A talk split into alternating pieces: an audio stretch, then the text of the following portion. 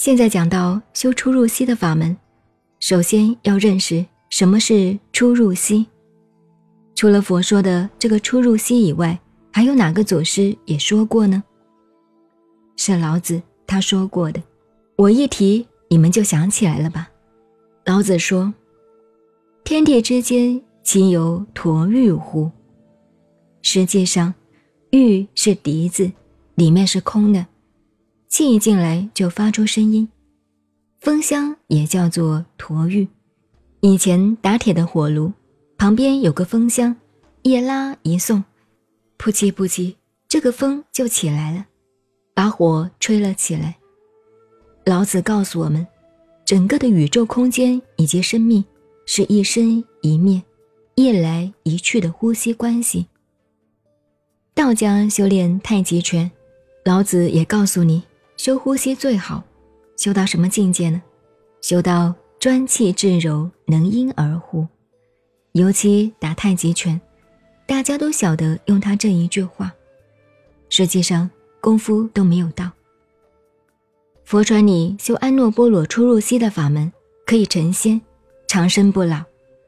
专气是修炼这个出入息安诺波罗，至柔是把这一身的细胞、骨头，通通都变成非常柔软。不管你是否一百岁才开始修，只要功夫到了，整个的身体如同婴儿一样，就是由这个一出一入的气，把它修成这样的。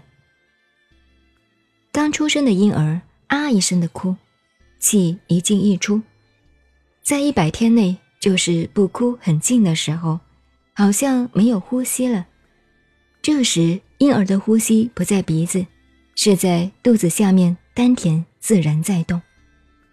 现在先告诉你们学理，再用方法练习，你就可以上路了。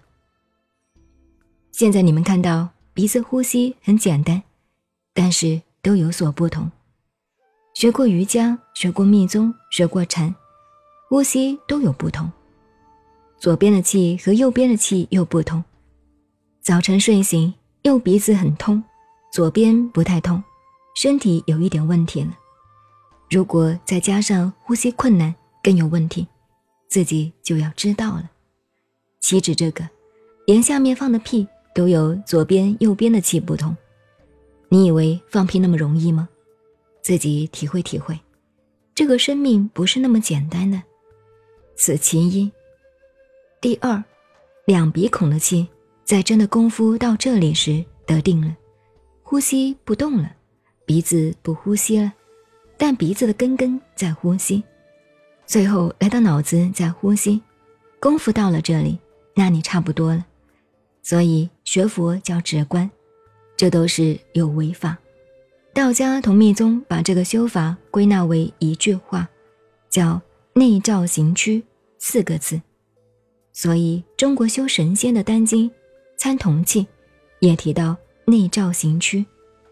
当时佛经还没有传过来，中国已经有了这种说法。您好，我是静静找恩，微信公众号 FM 幺八八四八。谢谢您的收听，再见。